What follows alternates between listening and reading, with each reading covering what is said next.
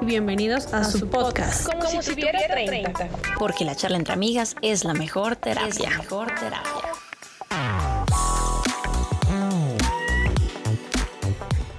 Eran casi todas inmigrantes de Italia y Europa del Este. Chapurreaban inglés y trabajaban haciendo camisas en la Triangle Shirtwaist Factory, se encontraban inmersas en las protestas constantes por los derechos de las mujeres y se enfrentaban al inminente cambio social del siglo XX. Pero aquel día no fue un 8 de marzo, entre otras evidencias, porque ese año, 1911, el 8 cayó un domingo. El incendio sucedió un 25 de marzo. Hartas de rendir mucho y ganar poco, las conocidas como shirtwaist habían empezado a protestar. Sus reivindicaciones eran simples y justas. Conseguir una jornada laboral de 10 horas, ya que trabajaban muchas más. Un salario igual que el de los hombres y una mejora de las condiciones higiénicas. Aquel día, mientras trabajaban como siempre, hacinadas en la planta novena del edificio, el dueño de la empresa ordenó cerrar las puertas, supuestamente por la inseguridad que azotaba el sector, y además ordenó provocar un incendio, con la intención de que las empleadas desistieran de su actitud. Sin embargo, las llamas se extendieron y no pudieron ser controladas. Las mujeres murieron calcinadas en el interior de la fábrica. Hoy, nuestro programa va dedicado a ellas, las mujeres que han luchado por los derechos de las mujeres y en el intento han quedado olvidadas o han perecido, dejando huellas imborrables en la historia. Hola amigas, bienvenidas a este programa súper especial. Hola, hola, chicos, chicas, amigas mías. Qué duro, ¿no?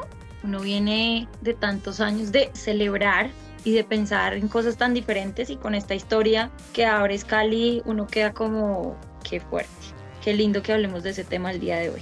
Hola, hola, de acuerdo, totalmente de acuerdo. Y la verdad, hoy quisimos abordar este tema no desde la celebración precisamente, sino desde ese homenaje a esas mujeres que han hecho historia en el mundo, porque realmente somos más que una celebración y ay, feliz día para ti hoy. No, nuestro día siempre y nosotras somos mucho más fuertes de, de lo que muestran y hemos hecho muchas más cosas. Hola a todos y a todas. Bueno, sí, creo que más que una celebración, esto debería ser un homenaje diario, porque todos los días, o sea, de diferentes formas, las mujeres tenemos que luchar de diferentes maneras. Entonces creo que se va a ser un programa muy especial para todas esas mujeres guerreras que existen en este mundo. Y como ustedes saben, mi color favorito, o uno de mis colores favoritos, siempre ha sido el morado. Y justamente este es el color de la lucha feminista. Se dice que porque el humo que salió esa tarde de la fábrica incendiándose era morado, pero hay muchos 8 de marzo teñidos de morado. En el almanaque feminista, mucho antes de que en 1975 la Asamblea General de las Naciones Unidas lo reconociera como el Día de las Mujeres, primero trabajadoras y más tarde fue generalizada. En 1857, en la ciudad de Nueva York, no se celebró una fiesta, Cientos de mujeres empleadas en una fábrica textil salen a la calle para exigir reformas en sus deplorables condiciones de trabajo, compensadas con salarios que se suponía, entre comillas, menos de la mitad de lo que cobraba un hombre. Los policías mataron a 120 de ellas, pero no acallaron los gritos de la llamada a la igualdad. Dos años después, las trabajadoras fundaban su primer sindicato. En el año de la tragedia de la Shearway, el 3 de mayo se realizó un acto por el Día de la Mujer en Chicago preámbulo para el 28 de febrero de 1909 en Nueva York. Se conmemoró por primera vez el Día Nacional de la Mujer. Con este antecedente, un año después, en 1910, se desarrolló la segunda Conferencia Internacional de las Mujeres Socialistas en la capital danesa. El tema central fue el sufragio universal para todas las mujeres y se proclamó oficialmente el 8 de marzo como el Día Internacional de la Mujer Trabajadora en homenaje a las mujeres caídas en la huelga de 1908. Cien años después, en el 2011, se celebró el centenario de la celebración con la premisa de igualdad de género y el empoderamiento de la mujer, algo en lo que seguimos luchando y que seguimos conmemorando como lo ocurrió el pasado 8 de marzo. Pero atención, porque el Día de la Mujer no es para celebrar la creación de Dios, ni las compañeras más maravillosas de la vida, ni siquiera es algo para celebrar. La conmemoración formalizada por las Naciones Unidas en 1975 se hizo con el propósito de reconocer y visibilizar los años de combate en pro de la igualdad, la justicia, la paz y el desarrollo de las mujeres. Y en esto el documento se refiere a las mujeres corrientes como artífice de la historia y hunde sus raíces en la lucha plurisecular de la mujer por participar en la sociedad en pie de igualdad con el hombre, porque el siglo XX nos trajo grandes cosas. entre ellas la posibilidad de un despertar. Porque, queridas, antes la vida de las mujeres estaba llena de limitaciones que iban desde no tener derecho al voto hasta no poder manejar sus propias cuentas, ni su educación, además de tener menor esperanza de vida con respecto a los hombres como consecuencia de los partos y los maltratos. Qué cosa más horrible. Exactamente, y el Día de la Mujer es una fecha para visibilizar el papel crucial de las mujeres en la historia, comprometerse en la lucha contra todas formas de discriminación y violencias que sufren las mujeres y las niñas a diario. Es hoy, en Como si tuviera 30, vamos a hablar de grandes mujeres que han hecho historia han sido determinantes en diferentes ámbitos, sus grandes aportes y descubrimientos. Las mujeres hemos hecho de todo, desde manejar perfectamente un hogar hasta llevar a los humanos al espacio, pasando por la invención de cosas sin las cuales no viviríamos actualmente. Hemos ayudado al mundo a evolucionar en tiempos en los que ni siquiera se ha reconocido su valor. Triste, ¿no? Vamos a hablar de mujeres importantes en la ciencia, la política, el arte, la literatura, la tecnología, entre otras muchas cosas. Comencemos pues y pues nos vamos por temas. Pues adelante. Así es, Cali. Y pues vamos a nombrar a esas mujeres determinantes y a contar un poco su papel en la historia. Vamos a empezar por el arte, de que se refiere a todo lo que abarca música, pintura, danza, actuación. Entonces ustedes van a pensar en el personaje que les parezca, obviamente mujer. Entonces me van a decir, ¿quién es esa mujer para admirar y conmemorar en el campo artístico que ha sido fundamental en la historia? Empecemos con Cali mi nómina, no, es una nómina, pero, digamos que alguien que me encanta y admiro profundamente desde que la conocí hace como casi 10 años, es una artista serbia que se llama Marina Abramovic. Digo que la conocí como si de verdad la hubiera conocido, ¿no? Ella es conocida como una artista, como la reina del performance o la madrina del performance. Entonces, esta mujer lleva toda su vida dedicándose no, a la obra de arte pintar o esculpir o algo así, sino que ella misma hace de su cuerpo y de sus vivencias y sus experiencias una obra de arte. Entonces ah, tiene una fuerte relación entre el artista, su relación con el público y trabaja mucho en los límites del cuerpo y el artista. Entonces, por ejemplo, tiene una de sus performances fue coger una, o sea, en la mano, coger un cuchillo y hacer ese jueguito de, del cuchillo en la mano y cortarse. Y por cada vez que se cortaba, entonces como que hacía como una cosa distinta y era como la representación del dolor y de cómo volvemos, sin embargo, a volver a hacer las mismas cosas a pesar de las cicatrices y un montón de cosas. Por ello también es como la artista de la representación y de la viva materialización del arte. En otra, por ejemplo, lo que hace es exponerse en un, en un lugar, está desnuda, y pone sobre una mesa cualquier tipo de armas y dice como pueden hacer lo que quieran, yo soy suya, o sea, yo soy su obra de arte.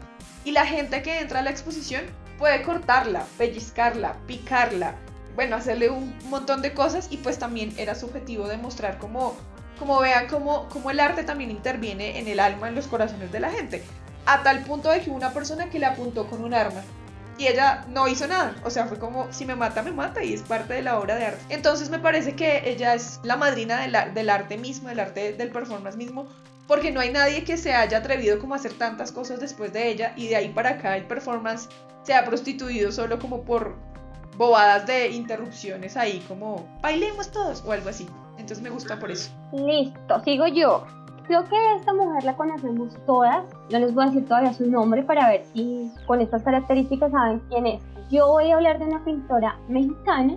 Ella se reconoce porque se dedicó a pintar a nivel personal por muchas experiencias y vivencias que ella tuvo en su vida de una forma muy ingenua y, de, y metafórica. Entonces, como que hace una relación de esto. Ella sufrió un accidente muy joven entonces, durante su recuperación de este grave accidente, pues tras esa larga convalecencia mientras se recuperó, aprovechó este tiempo para desarrollar toda esa habilidad en la pintura. Ella se llama Frida Kahlo. Y eh, yo le admiro mucho por esa capacidad de resiliencia que tuvo en esos momentos que vivió, que sin importar esas adversidades se repuso, dejó una huella muy grande en el arte, porque creo que pues todo el mundo la conoce en el arte y la cultura a nivel global, o sea, no solo en México. Y Cabe destacar que además de ser pintora, pues también fue cantante. Algo que le admiré también fue, pues por el accidente que ella tuvo, tuvo un accidente muy grave también en la parte pélvica y por eso ella nunca pudo ser mamá, pero sí estuvo casada, fue muy feliz a pesar de todas estas circunstancias, entonces creo que para mí es una mujer de admirar grandemente en la pintura, además que las obras de arte de ella pues son espectaculares. Y feliz, feliz que uno diga, feliz, Diego no fue. Y no. Pero superó todo, superó todo. Era un amor medio enfermizo, porque pues pasaron tantas cosas, pero con la edad tiendo a entender a Frida un poquito. Claro. Me voy yo, obviamente, por el lado de la danza. Para mí una mujer que fue muy importante, bueno, hay muchas, ¿no? Pero para mí una mujer que fue muy importante en este ámbito fue Martha Graham. Ella fue bailarina y coreógrafa estadounidense. Esta mujer básicamente er- es equiparada con lo que fue Picasso para, en la pintura. Como que Martha Graham, danza contemporánea, la más. Pues porque, porque era considerada así, pues porque básicamente ella era famosa por las innovaciones de- en, en la danza moderna. Ella tenía un estilo ampliamente conocido porque ella creó como una técnica donde las características eran contracción, relajación, todas las caídas al piso controladas, los saltos del hombre y una serie de movimientos que la hicieron como característicos. Ella los creó y esta técnica se usa actualmente en mucha danza contemporánea. Entonces ella creó esta técnica, básicamente es un lenguaje donde trata de expresar todas las emociones humanas, ella lo crea como para eso, que no se quede como en una coreografía, como es obligada a que alguien la crea y usted la replica y ya, sino que empezó a crear esta técnica para que la gente empezara a mostrar esas emociones a través del movimiento.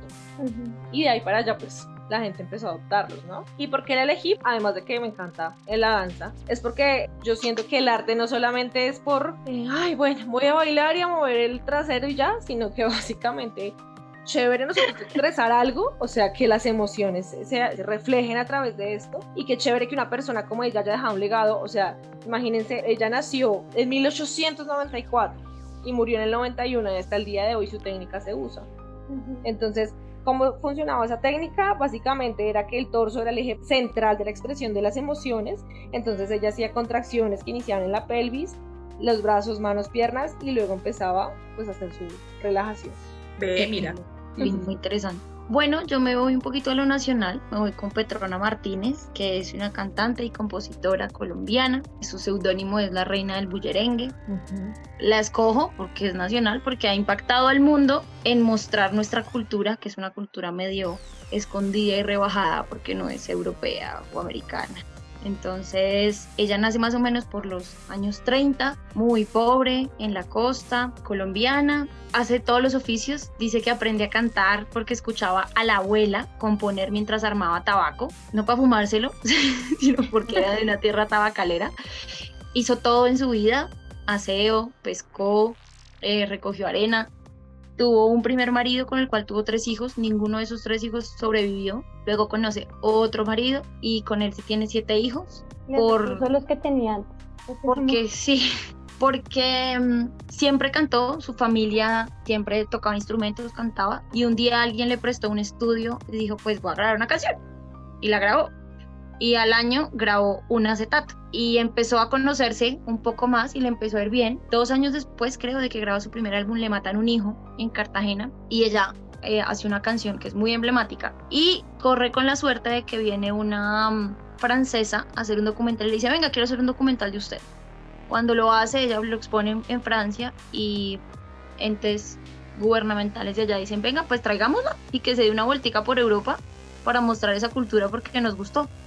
Y ajá, eso ya, ya es historia, ya, ya marca ahí una pauta mostrando pues lo que es la cultura sabrosa colombiana y pues le valido muchísimo que sea compositora porque y sobrevivir componiendo y cantando bullerengue, cumbia y todas estas cosas porro y esto no, no es fácil. Ya ella es cesante, ya no canta más porque tuvo un accidente cerebrovascular y pues ya es muy mayor, pero igual queda su legado y, y ojalá las generaciones que vienen y nosotros sigamos como motivando esto porque estamos dándole prioridad a otro tipo de culturas y pues estamos acabando con lo nuestro. Petronas, la más de las más.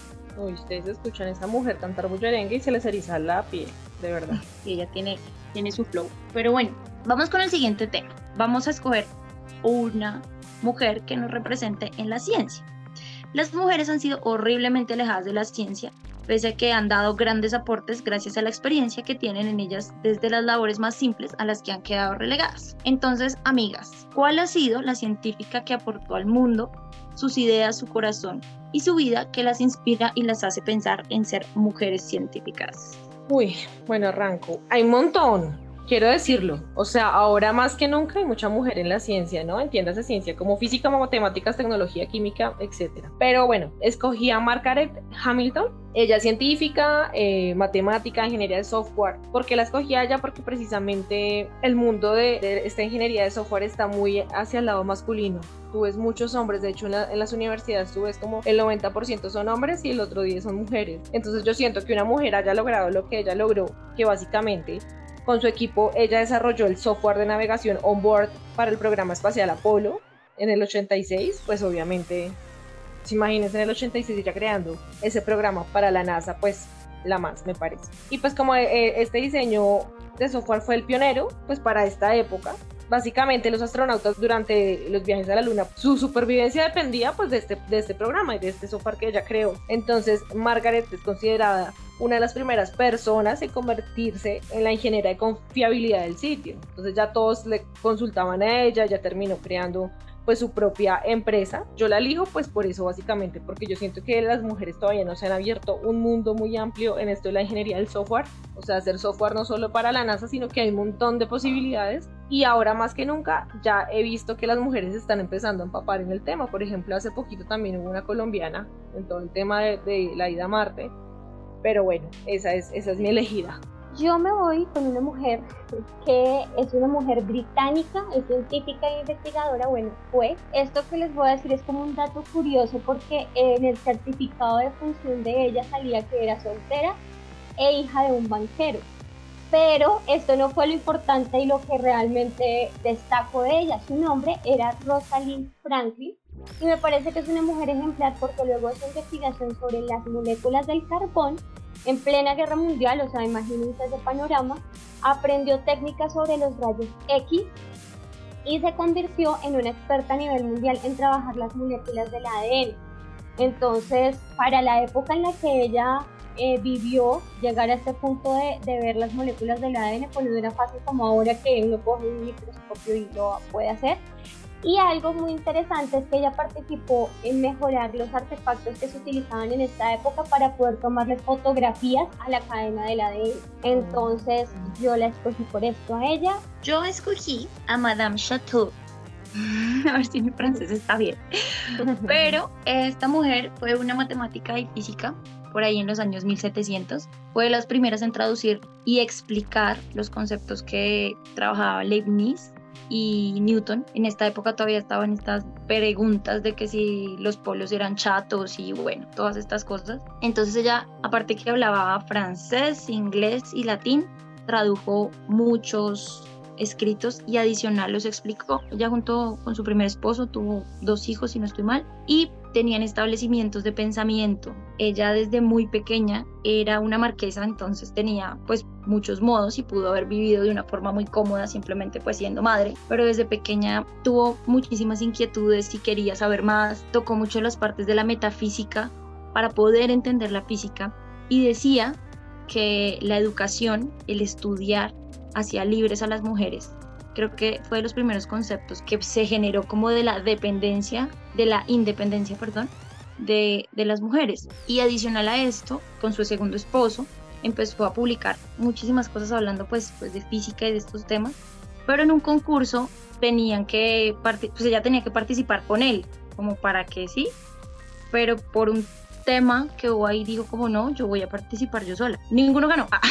ni el esposo ni ella ganó otro tipo, pero pudieron publicar y ella pudo publicar como mujer su, su pensamiento con respecto a un tema newtoniano. Me encanta, me encanta mucho porque, pues porque fue una mujer que así lo hubiera tenido todo, hubiera estado tan acomodada, no, no luchó por porque le tocaba luchar porque estaba en la inmunda, sino porque realmente valoraba el conocimiento y, y adicional la buscaban a ella para que les explicara a los demás. Entonces se hacían espacios donde ella era como, no profesora, pero sí quien me explicaba este tipo de cosas y también la escojo porque yo soy huesísima para la física. Nunca la entendí, pero no, genio, genio. Ah, bueno, y lo más triste es que murió muy joven, murió como de 36 años. Tuvo su última hija, la última hija con su segundo matrimonio y no se sabe por qué a los ocho días se murió. Ahí dejó su legado. Mira tú. Cerrando esta tanda, les cuento que mi, elegida como mujer científica es una mujer que se llama, bueno, se llamó Heidi Lamar, fue conocida en su época por allá entre los años 20 y 30 como la mujer más hermosa de Europa. Les voy a decir porque eso puede confundirse. Heidi Lamar, artista también, un artista de cine de esa época y se consolidó como una gran artista.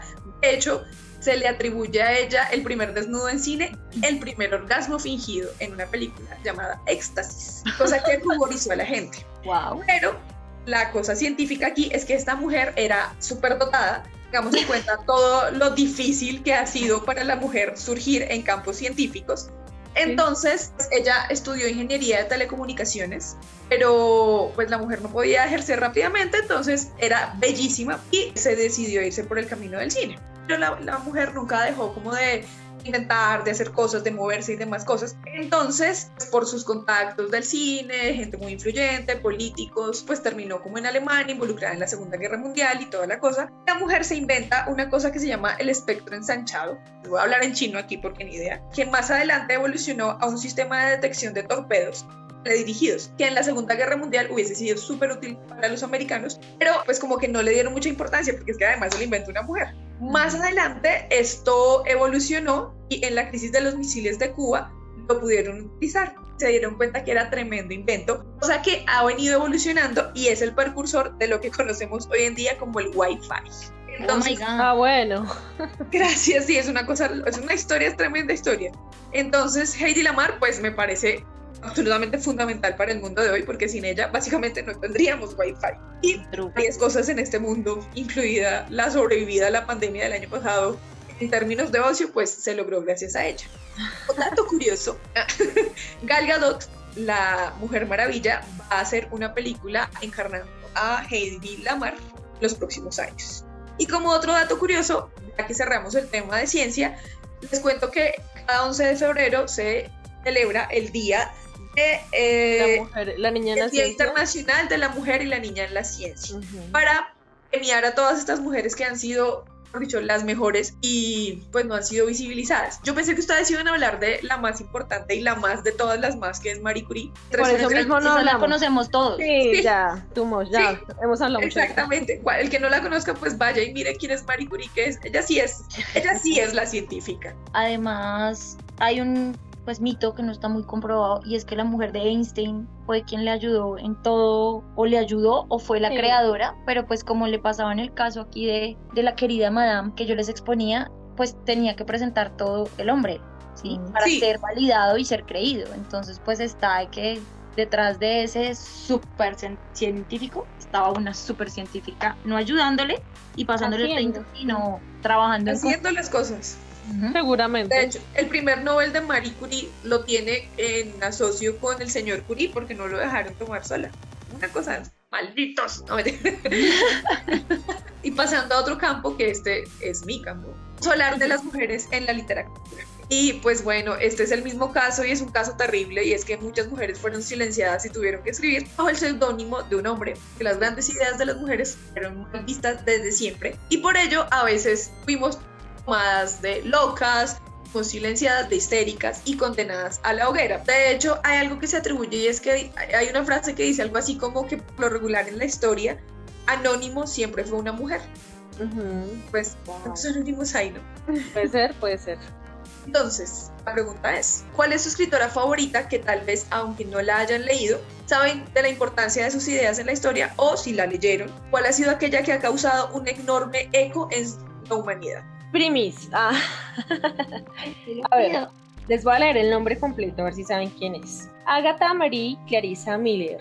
¿Alguna sabe? Ah, o más conocida. Sí, Agatha obvio. Christie. Más conocida como Agatha Christie, que es el seudónimo. Obviamente iba a hablar de ella pues porque es mi escritora favorita en todo el mundo. Ella sí es una escritora pues británica y se especializó en este género policial. Ella tuvo, eh, digamos que se inspiró en, en autores hombres que ya escribían sobre este tema, especialmente este hombre que escribió sobre Sherlock Holmes. Arthur Conan Doyle. Eso. Entonces, ella se inspiró bastante pues en varios autores y en especial en él porque pues sus primeras novelas como que trataba de imitar su este detective haciéndolo muy similar a, Sherlock Holmes, que era Poirot, pero bueno, en fin, el punto es, la elegí porque es la primera mujer que empieza a escribir sobre como este tema, a empezar a escribir novelas y ella Básicamente dentro de su recorrido tiene 66 novelas policiales, obras de teatro, novelas románticas, historias cortas, libros hasta de poesía, infantiles, o sea, ella tuvo un recorrido bastante amplio que al final se haya decidido ir por, pues, por la novela policíaca, pero pues lo más chévere, el dato curioso, como dicen mis amigas, el dato curioso de hoy es que ella está en el libro de los Guinness Records porque fue la novelista que más obras vendió en todos los tiempos ella vendió más de 2 mil millones de copias, posicionándose como uno de los más vendidos del mundo, la tercera más vendida del mundo, pues después de Shakespeare y la Biblia. Hágame el favor. Entonces, pues para mí es una mujer también como salida un poco del molde, porque pues ella pudo haber escrito sobre cualquier cosa y enfocarse en cualquier cosa, pero pues ella dijo, bueno, los hombres ya están en, este, en esta área, porque yo no? Y efectivamente pues ha tenido un, un éxito indudable. Yo me voy con Isabel Allende, autora chilena, criticada también por su, por su forma de escribir. Hay gente que dice que es conveniente y que escribe fácil y que, bueno, la cosa es que escribe chévere.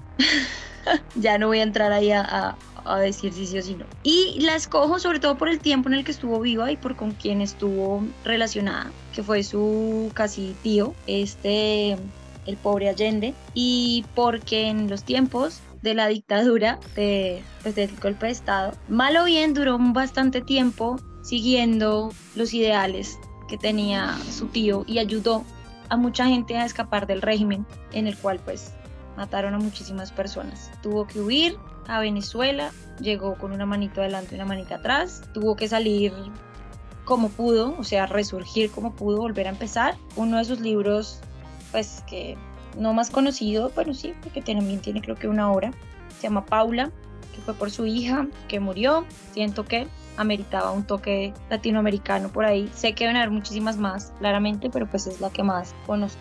Yo había escogido, digamos que una de las autoras más importantes de, de la escena mundial, que además se conoce mucho porque es como figura emblemática del feminismo, es Virginia Woolf.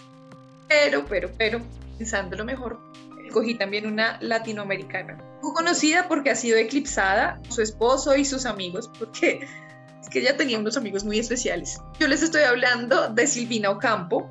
Eh, Silvina Ocampo es conocida por ser la esposa de Bioy Casares, que es uno de los autores eh, latinoamericanos más importantes del mundo. Pero Silvina además era reamiga de Jorge Luis Borges. Entonces ven cómo ella queda como ahí. Olvidémonos de ella. Pero pues Lina fue muy importante para la consolidación como de toda esta este gran combo de escritores latinoamericanos, fue como la precursora de una revista muy importante en donde publicaban todos ellos y todo lo que tuvo que ver con el boom latinoamericano y demás, que se llamaba la, la revista Sur, ella la ayuda a consolidar, la crea su hermana, pero ella la consolida. Y digamos que de las grandes hazañas que, que tiene ella es que, pues primero, era una excelente cuentista. Los cuentos de Silvino Campo son absolutamente fantásticos. De hecho, eh, Anto ha leído un par por ahí en una iniciativa que tuvimos hace un tiempo.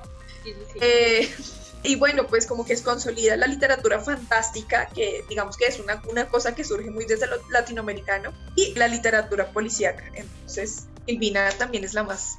Yo les confieso que esta autora de la que les voy a hablar no he leído ninguno de sus libros, pero me llamó mucho la atención, entonces que les voy a buscar, porque en el mundo de la literatura se conoce como Toni Morrison. Ella fue una mujer afroamericana que desarrolló estudios en filosofía inglesa hasta alcanzar un doctorado en esta misma rama. Ella cuando ya tenía casi 40 años, ella falleció hace dos años aproximadamente, fue que publicó su primera novela, se llama Ojos Azules, y fue hasta su quinta novela donde ella recibió un premio oficial de la crítica y se consagra como una de las autoras más importantes contemporáneas de los Estados Unidos. Entonces, en su narrativa, pues ella se basa mucho en las historias de los afroamericanos y pues trata de enmarcar y visibilizar esta cultura porque pues ustedes saben que no es tan, tan fácil ser afroamericano en los Estados Unidos. Entonces ella al contar estas historias como que trata de mostrar todo lo que es su cultura, pues es digna de admirar por su persistencia y el empuje para llevar estas historias a las manos de muchos lectores. Además que este campo es muy reñido y más por ser mujer y por ser negra, o sea, como que todo eso. Lo que me gustó mucho al leer su, biografía es que todo esto la llevó a ser galardonada con un premio Nobel de, de Historia en el año de 1993 yo me la autorrecomendé, se la recomiendo también a ustedes, a ver qué tal escribe esta mujer, porque pues no la he leído, pero me llama muchísimo la atención. Me pareció genial, así que me parece que... Exacto. Listo, nos vamos ahora para otro campo. Y aunque la política no es un campo ni un tema que le agrade a muchos, pues la lucha por los derechos ha sido un acto revolucionario que nos involucra a todas las mujeres y a grandes mujeres en la historia. Entonces, amigas, para ustedes, ¿quién ha sido la mujer más importante en la lucha feminista o en la lucha por los derechos y la igualdad de las mujeres a nivel político? Ay, a ver, a ver, a ver. Yo debo decir que mm, no me gusta mucho la política, le, le huyo mucho a la política, de hecho me parece un tema denso que si uno de verdad no, no sabe bien, como que mucha gente opina por opinar y bueno, en fin, de todas formas hay una mujer que pues me encanta su trabajo, me gusta lo que ha hecho y se llama, les voy a leer todo el nombre completo, Verónica Michelle Bachelet Heria. Ah, es decir, Michelle Bachelet, ella fue la primera presidenta mujer en Chile. ¿Por qué la elegí a ella? Pues porque primero que todo antes de ser política, es médica. Entonces también le da un plus. Yo siento que, eso es tan importante en la política, elegir como una persona que tenga mérito, ¿no? No porque sí. Pues la señora además era médica. Fue elegida en dos mandatos, no consecutivos, pero pues fue reelegida. Y la señora, porque era elegí, porque me parece importante, porque fue la primera encargada de ONU Mujeres, de la Agencia de las Naciones Unidas para la Igualdad de Género también, y actualmente es alta comisionada de las Naciones Unidas para los Derechos Humanos. Entonces, pues además de haber pasado por la presidenta de Chile, haber, haber hecho un muy buen trabajo, porque de hecho la gente pues la quería, ¿no? Las críticas decían que lo suyo no era un apoyo levantado por los partidos políticos, sino por la población porque pues además de que cumplía ciertos requisitos de la política antigua, también ella estaba especializada en salud y defensa. Entonces la gente pues movía a la gente, movía a las masas. sí, le creyeron pues. Claro, claro. Convenció. Y como fue y como fue la primera mujer presidenta en Chile, pues marcó uno de los mayores hitos de la historia. Pues imagínate, es la primera y todos con esas expectativas tan altas. Y ya, pues nada, después de su mandato, pues ella asumió como secretaria de las Naciones Unidas, ella empezó en esta agencia recién creada ONU Mujeres pues a trabajar y ella se ha mantenido siempre como una de las figuras políticas mejor evaluadas por la ciudadanía chilena. Los chilenos hicieron algo genial cuando eligieron a Bachelet de presidente. La embarraron, no, la cagaron cuando volvieron a elegir a Piñera. No nada más que decir. Gracias. Amén. Bueno, en este caso sé que hay mujeres grandiosas y, si uno busca, pues hay, hay, mujeres muy pilas, pero la verdad yo soy a política, trato de estar muy lejos de eso porque me genera una especie de... Mm, me genera un poco de impotencia, entonces pues no quise escoger por escoger, quería escoger con conocimiento de causa y pues como no tengo conocimiento de causa, se lo dejo a ustedes. Ya después de que ustedes me, vendan a sus, a sus mujeres políticamente hablando, yo podré tener una visión más amplia. Así que les cedo el honor a Estrecha. Ok, o sea, te vamos a presentar tres candidatas, tú eliges cuál es la mejor. Entonces, mi candidata es Eva María Duarte, más conocida como Evita Perón. Ella fue una mujer de origen muy humilde que con mucha dedicación logró hacerse conocer en el teatro y la radio como actriz, pero pues lo que estamos hablando es otro tema, entonces ella dejó de lado este tema de la actuación y se dedicó a convertirse en la primera dama de Argentina luego de que su esposo Juan Domingo Perón ganó las elecciones en este país. Entonces yo la escogí porque ella fue muy activa socialmente a través de una fundación que ella creó y se destacó por preocuparse siempre por los ciudadanos y pues más por el tema de los derechos de la mujer en Argentina. Como raro, pues las mujeres no podían votar, entonces ella luchó mucho para que la mujer pudiera obtener ese derecho al voto y promulgó la ley de sufragio femenino, que al principio pues como todo en este mundo, se cayó esa ley, pero pues ya con el tiempo, creo que gracias a eso que ella impulsó, pues se logró.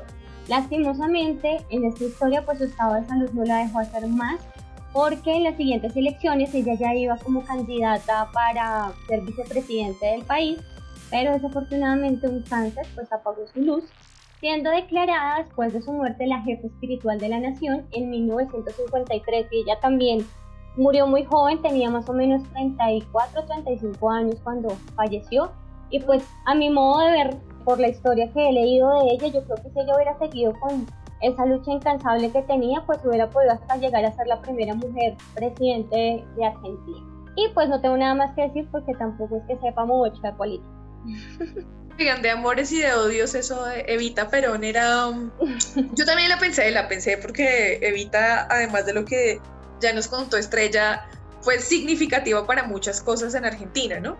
Les voy a echar un chisme ahí de chévere. Ah, pero digamos, una, de las, una de las cosas que no es ni siquiera nada de política, pero es un dato que es muy lindo y por eso la quiero. Es que lo que les digo, el peronismo es de amores y de odios. Pero quienes aman esa gran época de, de Argentina, porque fue además como muy extraña. Eh, recuerdan mucho que Evita Perón tenía como una, una especie de política de primera dama ella, y es que a cada pareja que se casaba, sí, como que oficialmente se casaba, le daba como el kit del matrimonio y allá le iban a llevar a su casita como su primera cama, con su colchón, como para que se estableciera como una pareja. ¡Qué lindo! Pues muy tierno, porque además te ganas como el afecto de la gente, ¿no?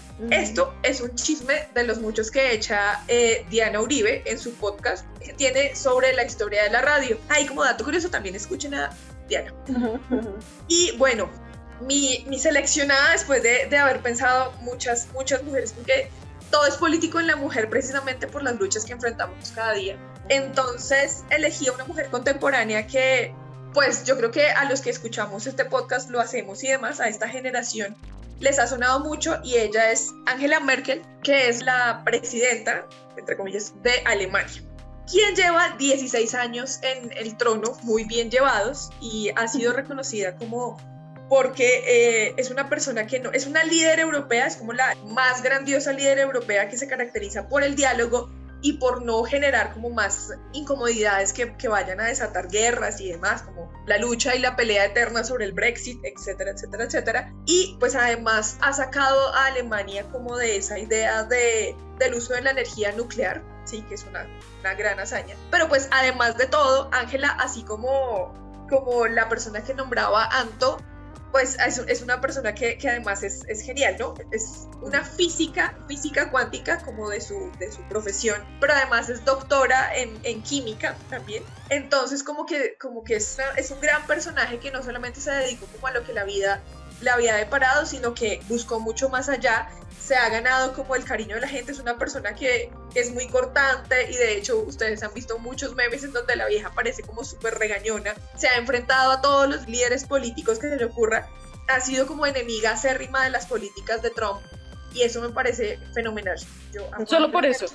no, por muchas cosas, de verdad que tremenda gobernante y uno dice como, uff, yo quiero ser como Angela Merkel. También tiene un libro muy chévere que se llama La física del poder que quiero leer pronto. Vamos llegando al final de este programa súper especial hablando de mujeres y queremos que obviamente lo escuchen completico para que más adelante vayan y busquen la historia detrás de cada una de estas mujeres increíbles. Vayan y búsquenla. Y obviamente no se pueden quedar por fuera algunos temas que si bien tal vez no son determinantes en la historia de la humanidad, sí nos han ayudado a crecer como sociedad y a hacer del mundo un lugar mejor. Por eso les tengo dos preguntas a lo ando. Preguntas random. Random. la primera, rápido. ¿Cuál es la deportista que más admiran? Eh, Mariana Pajón. Katherine Ibarwen. Doña Harding. Ok, la mía es Megan Rapinoe. ¿Por qué Mariana? Primero que todo, casi tiene nuestra edad. Me parece una mujer increíble a la edad que tiene tan joven. lograr tantas cosas como ella. Ella es una mujer disciplinada. Fue como la que sacó la cara por Colombia en, en muchos eventos. Ganó los Juegos Olímpicos de Río, de Londres. Eh, obviamente ya está, es número uno en el escalafón mundial de la UCI definitivamente es una mujer que en un deporte no tan conocido, o, sí, como que uno conoce, pero no, no sé, o es mayormente establecido por hombres, pues que ella esté ahí sacando la cara por Colombia, me parece espectacular. Mariana Pajón, pues para los que no saben, es bicicrosista, ciclista de BMX, así que por eso la admiro mucho y, y es hermosa además. ¿Por qué Catherine? Bueno, yo escogí a Katherine porque esa es, ahí sí es una mujer negra, hermosa. Me encantan sus piernas, ojalá pudiéramos tener la mitad de las piernas que ella tiene. La Y de juntándolas de las básicamente cuatro. es cada una de nosotras. Posiblemente. Pierna, tanto es otra pierna. Bueno, esta mujer se destaca en nuestro país por el salto de longitud, eh, de altura y triple. Eh, ella se destaca mucho por su sencillez y alegría cada vez que nos va a representar, o sea, así, se, así pierda, siempre está con una sonrisa y me encanta cada vez que ella gana, que saca la bandera de Colombia, se la pone, la muestra, o sea, ella es orgullosamente colombiana. Entonces, ella ganó su primera medalla olímpica de oro en, en Río en el año 2016 y en el 2018 fue reconocida como atleta femenina del año. Bueno, Vico, ¿por qué Tonya Harding? Bueno, los que se acuerdan de esta historia van a decir que estoy un poco loquis. ella, Sí, fue, pensé eso. Ah, ella fue patinadora de, de hielo olímpica y es más conocida por el escándalo de haberle roto la pierna a su, competi- a su compañera. O sea, competían, pero eran compañeras porque ambas iban por Estados Unidos. Pero no por eso. sí, ¿no? Yo. La reconozco porque el patinaje sobre hielo era muy clasista. Ella viene de una familia de muy pocos recursos. Fue de las más arriesgadas para haber hecho el triple salto que cuando salió la gente no lo podía creer. Fue la primera que lo hizo. Con su identidad de persona popular, ¿sí? de una persona de una clase un poco más baja, ella llegó a, a presentarse como ella creía que se veía linda y divina y empezaron a juzgarla demasiado por el hecho de verse fea o, muy colorida o este tipo de cosas y ella enfrentó muchísimo esto. Al parecer, eso es algo que no se va a saber, ella se lo llevará en su tumba y en su conciencia. Ella dice que básicamente comentó que debería pasarle algo a ella y su marido en el afán de que ella ganara, porque también era una persona poco agresiva, ella siempre estuvo rodeada de, de- de gente que la maltrataba. Tomó la decisión y fue él, junto con el guardaespaldas, quien lo hizo, pero pues ella supo que lo hicieron, pero nunca lo delató. Pero tampoco lo, sí, o sea, no dijo nada, entonces por ende fue cómplice y pues por eso quedó vetada forever and ever de cualquier competencia olímpica. Aún así compitió junto con ella porque no le rompió la pierna, solo se la lastimó pero pues perdió porque la presión social era demasiado fuerte, demasiado, demasiado fuerte porque todo el mundo se le vino encima. Entonces, el estigma, tanto tema social y que ella haya logrado llegar hasta donde llegó, lástima que no hubiera perdido pues con honor, pero bueno, o ganado, era otra posibilidad. Pero a mí me parece que, que fue muy berraca, ¿para qué? Lo importante es que no le rompió la pierna. No, apenas le pegaron nomás en la rodilla. Pues, o Ah, sea, Ay, no si van a hacer mal, si van a hacer el daño, háganlo completo, ¿sí o no? Mi deportista elegida es Megan Rapinoe. Ella es la capitana de la selección estadounidense de fútbol. Ha ganado dos mundiales de fútbol femenino y fue la segunda mujer en ganarse un balón de oro para una mujer. La primera fue Ada Hegerberg. La nena me, me parece muy chévere porque además de que es tremenda jugando fútbol, pues ha sido activista por los derechos LGBTI más en contra del racismo. Ha sido así como fuerte contenedora de Donald Trump. Ha sido catalogada como la mejor la mejor futbolista eh, del mundo. Y pues bueno, cuando es muy chévere que cuando ella reciba alguno de estos premios en vez de centrarse como en gracias a mis padres y a mi entrenador y demás, la nena siempre hace un discurso de igualdad, como peleando por un pago igualitario y justo para las mujeres, por más apoyo al deporte femenino. Entonces me parece que desde su labor de, de futbolista eh, ha logrado trascender a otros campos que me parece fundamental, cosa que no hacen los futbolistas hombres que se quedan en la farándula. Gracias, pinches futbolistas. Y nuestra segunda pregunta, eh, bueno, mi segunda pregunta random es la siguiente, dos puntos. Rápidamente, ¿cuál es su princesa empoderada de Disney favorita? Mérida. Esmeralda. No escuché la de Anto. Bella. No, tú Ah. Bella no, ¿no? Bella la princesa. Ok, ya entiendo. Ya. Y la Ajá. tuya. La mía es Mulan, Forever Mulan. Pues yo ¿Por pensé en Mulan, pero es que es la única que es medio. O sea, y no, hubiéramos estado en Mulan. Ah, Sí, o Sí. Era No, yo, miren que a mí me quedó difícil porque para mí era Mulan o ¿cómo se llama la de Jasmine. Ah, no. Moana. Moana? A mí Esta. ta- yo estaba entre Moana y Mérida. Sí, Es que- Moana también parece. Y Valiente también. Es Por tremendo. eso ella es Pues Mérida. Mérida. Ah, ya es es Mérida. Mérida. Perdón. Elemental Cali. En fin, ¿por qué Esmeralda, Vico? Porque es tan femenina, tan sensual y tan pila. Ah, o sea, sabe usar todo eso, todas sus cosas que nos hacen pues tan mujer eh, a favor de ella y adicional tiene un gran corazón. Obviamente, pues para ser de Disney tiene que ser rescatada muchas veces. Igual esta obra, si no estoy mal, o sea, esta película está basada en el libro de Víctor Hugo, quitándole algunas cosas un poco traumáticas, pero ¿De ¿Y cuál qué? Esmeralda estamos hablando, perdón? del Aljoroba de Notre Dame. Ah, ya, ya, ya. ¿Cuál pensabas? Jasmine, la estaba confundiendo con Jasmine, con la de Aladdin. O la esmeralda de las novelas mexicanas. bueno, obviamente no tan, no tan terrible como, como lo es en el libro, pero así ella sea rescatada y bueno, todo lo que tiene que mostrar esa, entre comillas, fragilidad de la mujer, sigue haciéndose valer, ¿sí? Y defiende al jorobado de Notre Dame. Ah. Entonces, me gusta la chica y me parece muy guapetona. Ay, qué hermoso. ¿Por qué bella, Anto? Porque, mm, primero que todo, ella es una mujer campesina. O sea, ella no es princesa, así que nací princesa. Ella es campesina y trabaja con su, su papá. O sea, ella es la chica súper guerrera. Ella no es tímida, no le tiene miedo a decir lo que piensa. Ella siempre está como apoyando a la gente. Me parece que es muy, como que tiene voz de líder, siento yo, ¿no? Además es toda compasiva, cuida a los necesitados. Me parece que, que ella dentro de su personalidad pues es bien terca y todo, pero por eso mismo, porque ella dice, no, hay que luchar por los derechos de los que menos tenemos. Pues ya después se, se consiga ya su príncipe y tal, pues bueno, pero ella nunca cambia eso y de hecho, pues ese es como el mensaje, ¿no? Que no se fije en lo de afuera, que lo de adentro es lo más importante y todas estas cosas, pero pues me parece que ella es una mujer muy astuta, que le encanta leer, ese amor por los libros también es como, como que muy educada, pues como muy mm, ilustrada y por eso elijo a Bella. Hay muchos memes alrededor de Bella porque la vieja sabe, sabe en dónde meterse, ¿no? El tipo es feo, pero plata tiene. No, mentira. Eso es todo lo contrario a todo, a todo lo que estamos hablando. Dios mío, Cali, usted sí no. Esto es solo el meme. Querida amiga Estrella, ¿por qué Mérida? Mérida es genial, pero dime. Mérida, ¿por qué? Porque ella buscó el respeto eh, y ese derecho a elegir como mujer, o sea, porque era como que tiene que casar con el que le gane acá la competencia en la familia y no ella cuando cogió ese arco y esa flecha y atravesó todo, desafió todos los protocolos, toda autoridad y se ganó el respeto tanto de su familia como de todos esos jovencitos que querían su mano. Entonces me parece una mujer espectacular. Pero no, Sí. ella, sobre todo por ese respeto. A mí me gusta es por el respeto a la mujer que se lo ganó, definitivamente.